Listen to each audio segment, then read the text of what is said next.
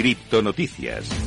Empezamos con nuestras criptonoticias. Vamos a repasar toda la actualidad del mundo cripto y empezamos por Estados Unidos, ya que una tesorera ha dicho que las criptomonedas son uno de los mayores disruptores de la riqueza. En una reciente cumbre de innovación futura en Dubái, Rosa Gumatotao Ríos, es, es decir, la, 40, la cuadragésimo tercera tesorera de los Estados Unidos y miembro de la Junta Directiva de Ripple, habló sobre la tecnología blockchain y las criptomonedas. Además, apuntó que quiere dejar algo muy claro. La blockchain llegó para quedarse. Opina que el tren ha salido de la estación. En lo que haya respecta, ya sea fraccional, viene de raíces, arte, ya sea NFT o cualquier otro tema, la, la blockchain, según ella, no va a desaparecer. Y entonces, la pregunta, según ella, es, ¿cómo aprovechamos esto? Pues ella dice que lo más importante es reconocer nuevamente cómo el panorama financiero y de inversión ha cambiado específicamente por o gracias a la tecnología blockchain. Vamos con la siguiente noticia del día. Hoy no, tampoco nos hablamos. Tenemos que hablar otra vez de Terra. En este caso vamos a hablar de Terraform Labs, de la empresa de Do que ha sido acusada de lavar 4,8 millones de dólares a través de una empresa fantasma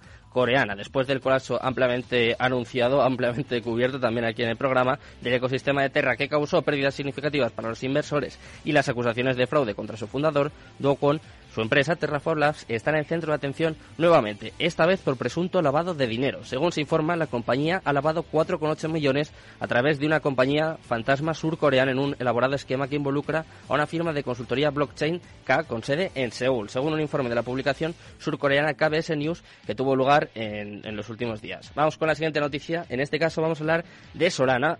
Atentos, eh, apuntad ha caído un 77% en 2022. Madre mía, menuda caída a medida que las interrupciones de la blockchain disuaden a los inversores. Solana, una de las criptomonedas, yo diría de las más controvertidas, sobre todo por su blockchain, su cadena de bloques, que aparte de, eh, de alguna forma, eh, que se puedan utilizar contratos inteligentes por su funcionalidad eh, de contratos inteligentes ha sido apodada alguna vez como el Ethereum Killer. Sin embargo, eh, bueno, las pérdidas que ha sufrido en 2022 han sido increíbles y la red ha experimentado continuas interrupciones en los últimos meses. Solana llegó a, empezó el 2022 cotizando en 173 dólares, pero desde entonces se ha registrado una caída en lo que va de año de cerca del 77%. De hecho, ahora mismo, como comentamos al principio del programa, está en 39 dólares. De hecho, la caída de Solana es el doble que la de Bitcoin. Y vamos con la última noticia del día. En este caso vamos a hablar un poquito de deporte. Hoy comienzan las finales de la NBA y vamos a hablar un poco de los sponsors cripto de la NBA que alcanzan los 1.600 millones de dólares. Los acuerdos comerciales por patrocinio con el ecosistema cripto de la Asociación Nacional de Baloncesto de Estados Unidos, es decir,